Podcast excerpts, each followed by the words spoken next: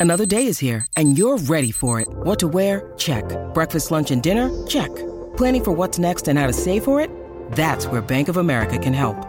For your financial to dos, Bank of America has experts ready to help get you closer to your goals. Get started at one of our local financial centers or 24-7 in our mobile banking app. Find a location near you at bankofamerica.com slash talk to us. What would you like the power to do? Mobile banking requires downloading the app and is only available for select devices. Message and data rates may apply. Bank of America and a member FDIC. When you need mealtime inspiration, it's worth shopping Kroger, where you'll find over 30,000 mouthwatering choices that excite your inner foodie. And no matter what tasty choice you make, you'll enjoy our everyday low prices, plus extra ways to save, like digital coupons worth over $600 each week. You can also save up to $1 off per gallon at the pump with fuel points. More savings and more inspiring flavors make shopping Kroger worth it every time. Kroger, fresh for everyone. Fuel restrictions apply.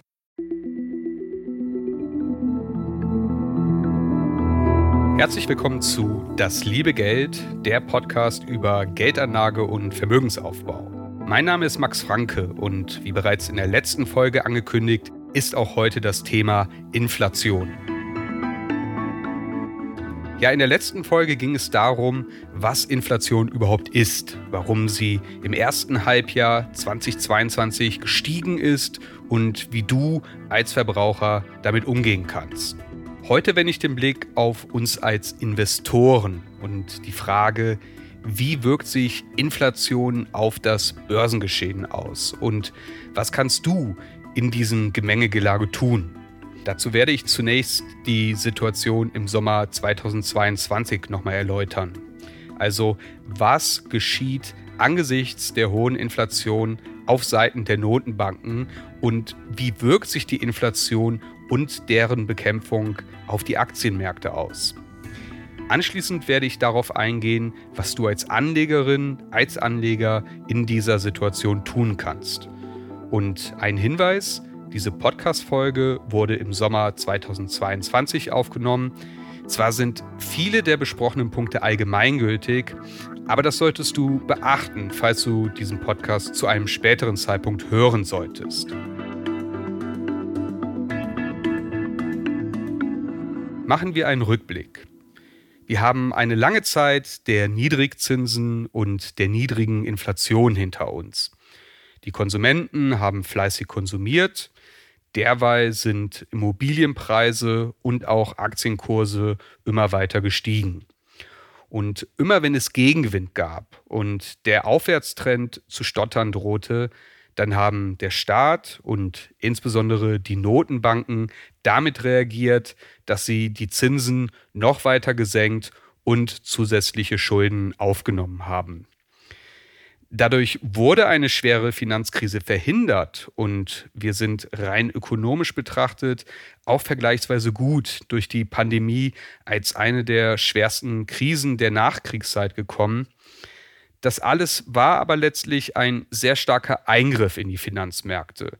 Und der kann auch heftige Nebenwirkungen haben und falsche Anreize zum Beispiel bei Investoren setzen.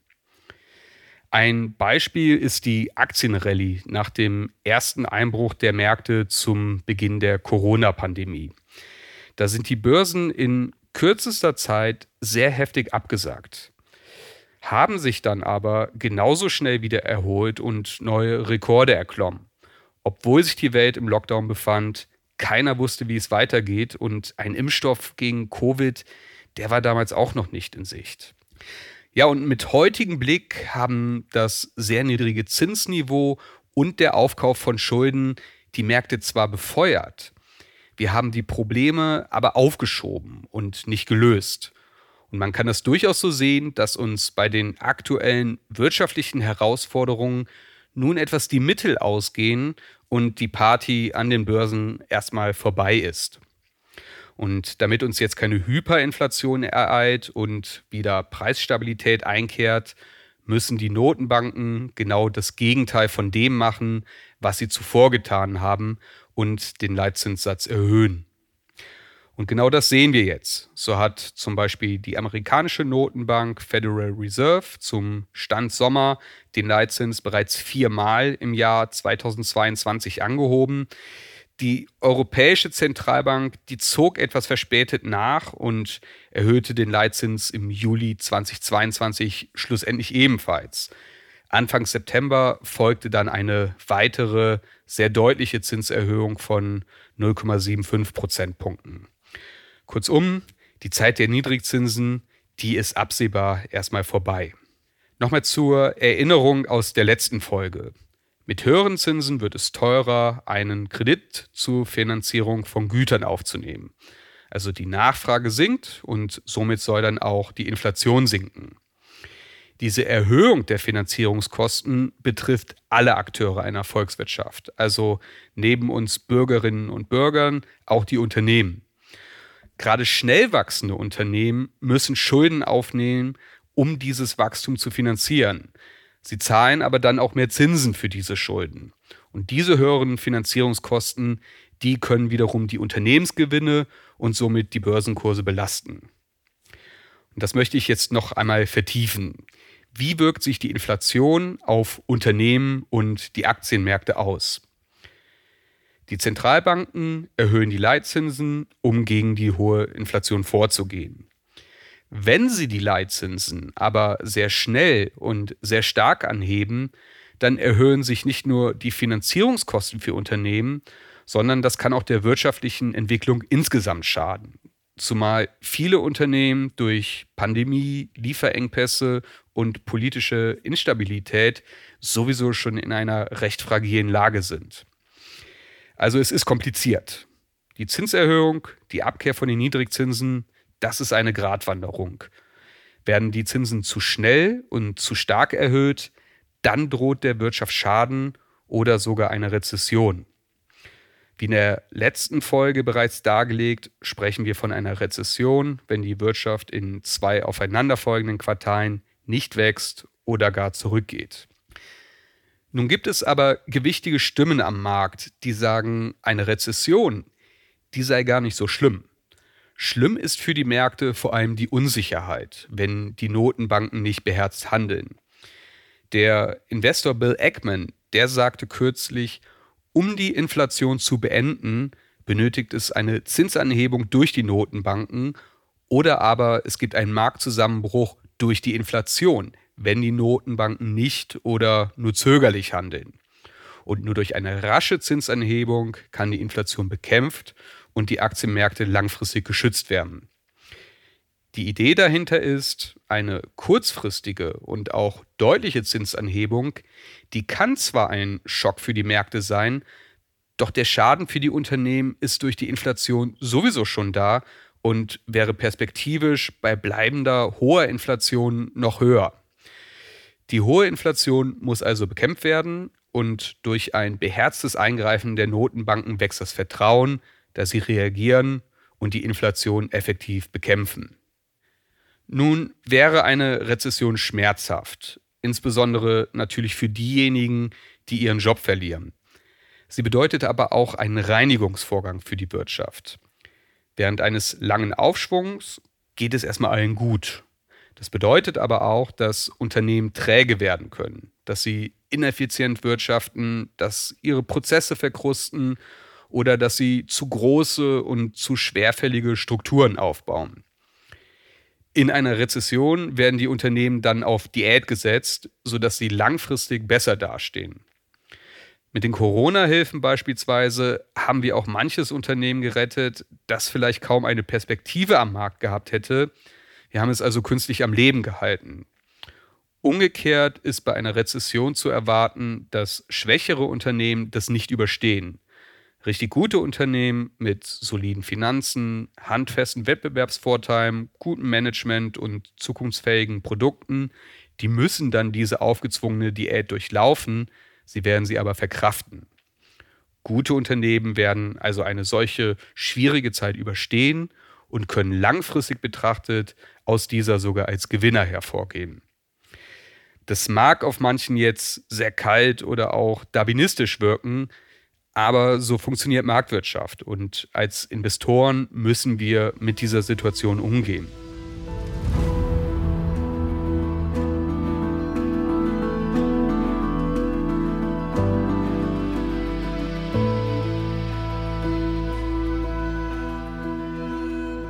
Was kannst du als Anlegerin, als Anleger nun tun angesichts der Inflation?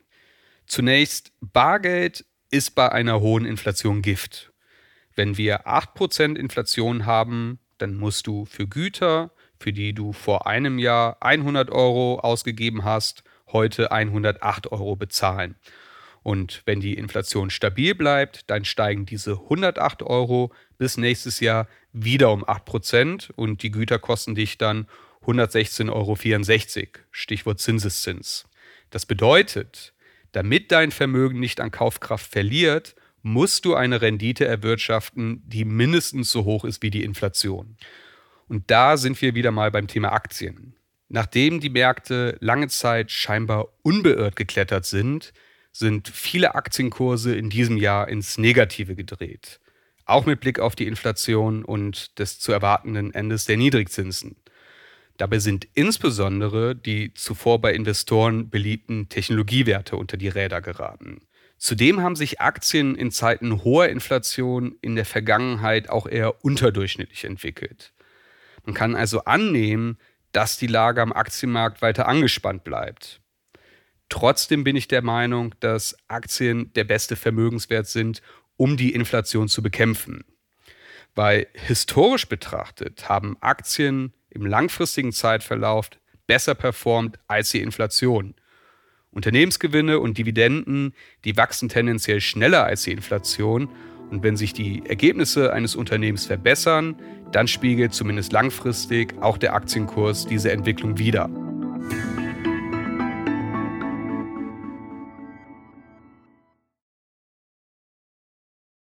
Was solltest du jetzt aber tun? Ist jetzt ein guter Zeitpunkt, um wieder Aktien zu kaufen?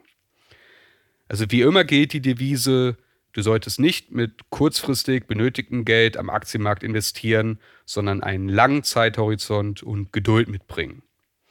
Wie es an den Börsen in den nächsten Wochen und Monaten weitergeht, das kann niemand sagen. Vielleicht erleben wir schon im Herbst einen neuen Aufschwung der Märkte, die großen politischen wie wirtschaftlichen Lagen sprechen allerdings dafür, dass uns die derzeitigen Turbulenzen noch länger erhalten bleiben.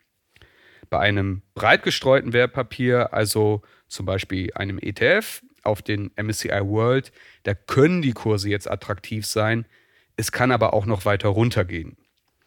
Oder wir sehen uns mit einer jahrelang dauernden Seitwärtsbewegung der Märkte konfrontiert, bei der die Kurse auf der Stelle treten. Das weiß niemand.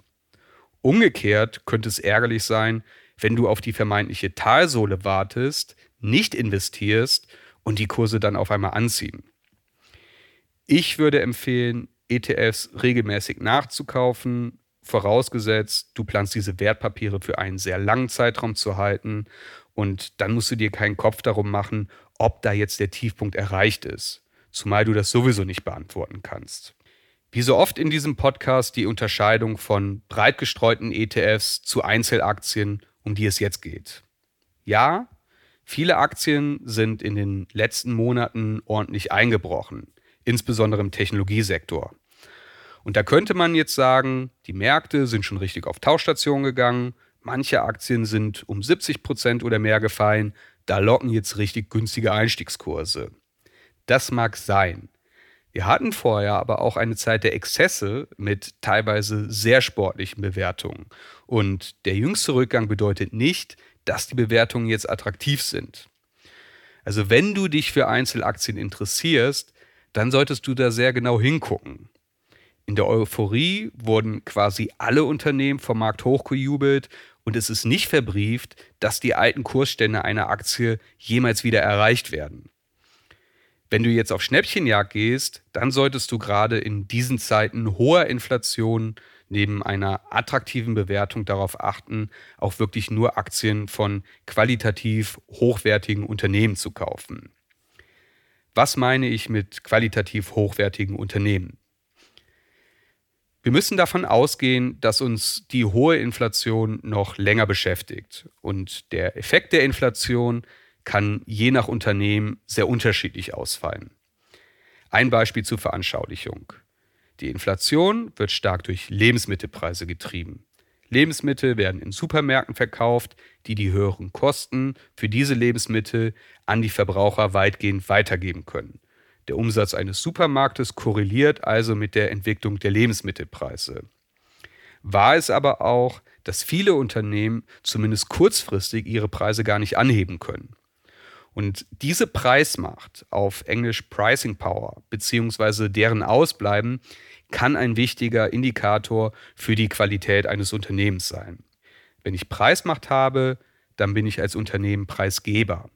Wenn meine Kunden meine Produkte benötigen und ich ihnen die Preise mehr oder weniger diktieren kann oder wenn ihnen der Preis einigermaßen egal ist, dann kann mein Umsatz mit der Inflation mitwachsen und die Inflation wird mich weniger stark treffen. Als Preisnehmer wiederum bin ich der Zahlungsbereitschaft meiner Kunden ausgeliefert. Dann habe ich in Zeiten hoher Inflation unter Umständen ein Problem. Ein ähnliches Phänomen sehen wir auf der Kostenseite.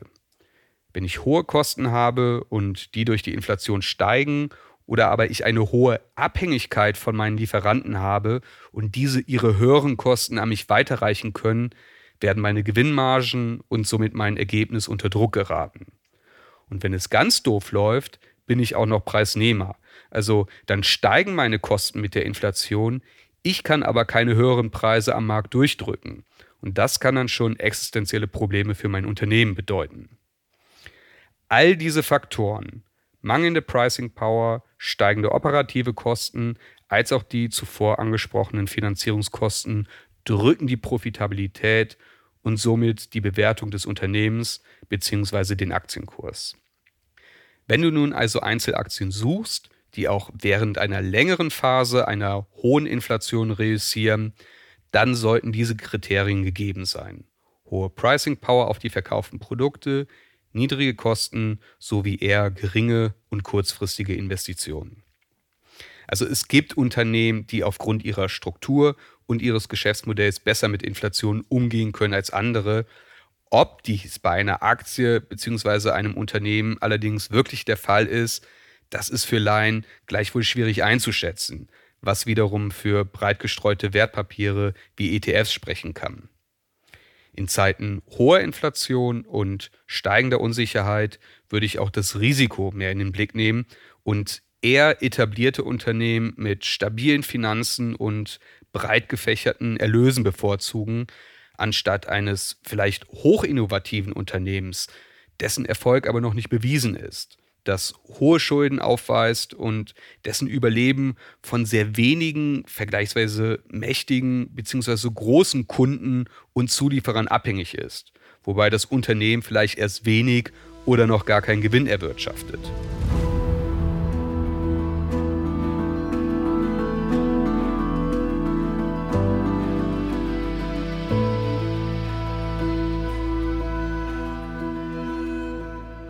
Was ist mit anderen Anlageformen, Unternehmensanleihen beispielsweise? Das ist ja durchaus eine legitime Überlegung.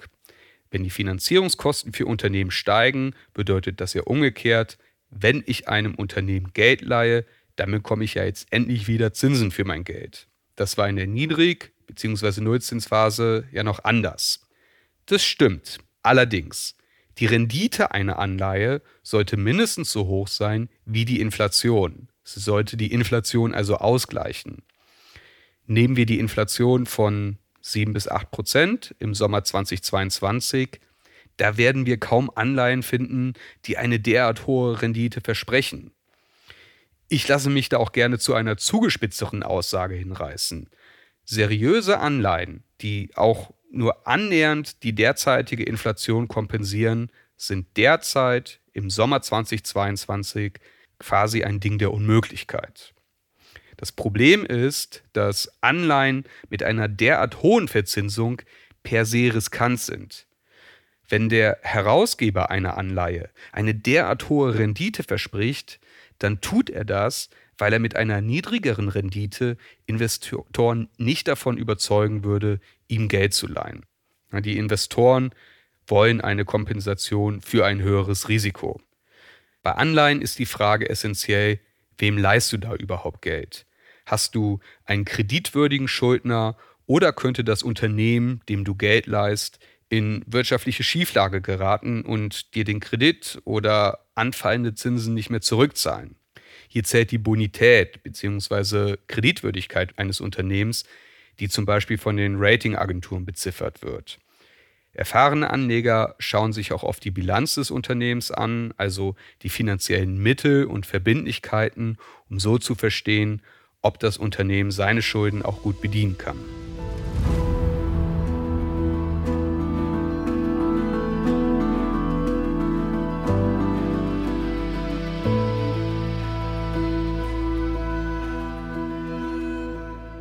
Ja, das waren jetzt ganz schön viele Informationen. Ich fasse das Gesagte nochmal zusammen. Mit der hohen Inflation wird das Ende der Niedrigzinsen eingeläutet. Die Zentralbanken reagieren auf die hohe Inflation und heben den Leitzins an. Tun sie das zu schnell und zu stark, dann droht eine Rezession. Niemand weiß, wohin sich die Märkte kurzfristig entwickeln und ob jetzt ein guter Zeitpunkt ist, um weitere Gelder zu investieren. Aber klar ist auch, diese Unsicherheit besteht immer und das lässt sich erst im Nachhinein feststellen. Die Inflation stellt für viele Unternehmen eine große Herausforderung dar, insbesondere wenn sie eine niedrige Pricing Power haben, mit hohen Kosten jonglieren und viel investieren müssen. Wenn du als Anlegerin oder Anleger bereit investierst bist und einen langen Zeithorizont hast, dann kannst du meiner Meinung nach Ruhe bewahren. Ähnlich verhält es sich mit nun anstehenden Investitionen. Wenn du zum Beispiel eine monatliche Sparrate hast, damit regelmäßig investierst und auch hier einen langen Zeithorizont hast, dann ist es fast egal, wo die Kurse heute stehen. Ja, auch Aktien können in Zeiten höherer Inflation leiden. Warren Buffett hat hierzu festgestellt, dass Aktien in Zeiten hoher Inflation wohl immer noch die beste aller eher schlechten Alternativen sind. Denn wenn dein Geld einfach so herumliegt, erleidet es durch die Inflation einen faktischen Wertverlust. Anleihen können perspektivisch ein interessantes Investment sein, aber wie auch bei der Auswahl von Einzelaktien ist die Qualität das A und O. Das gilt insbesondere bei einer hohen Inflation und einer drohenden Rezession. Und in der derzeitigen Lage, im Sommer 2022, wirst du wohl keine Anleihen eines kreditwürdigen Schuldners finden, die den durch die Inflation verursachten Kaufkraftverlust mit ihrer Rendite vollständig kompensieren. Und damit sind wir am Ende der heutigen Ausgabe von Das liebe Geld angelangt. Ich hoffe, dass dir diese Folge gefallen hat und dass du für dich den ein oder anderen Gedanken oder Denkanstoß mitnehmen konntest. Wie immer freue ich mich über Fragen, Feedback und Anregungen an geldpodcast.gmail.com. Die nächste Folge kommt in zwei Wochen. Bis zum nächsten Mal.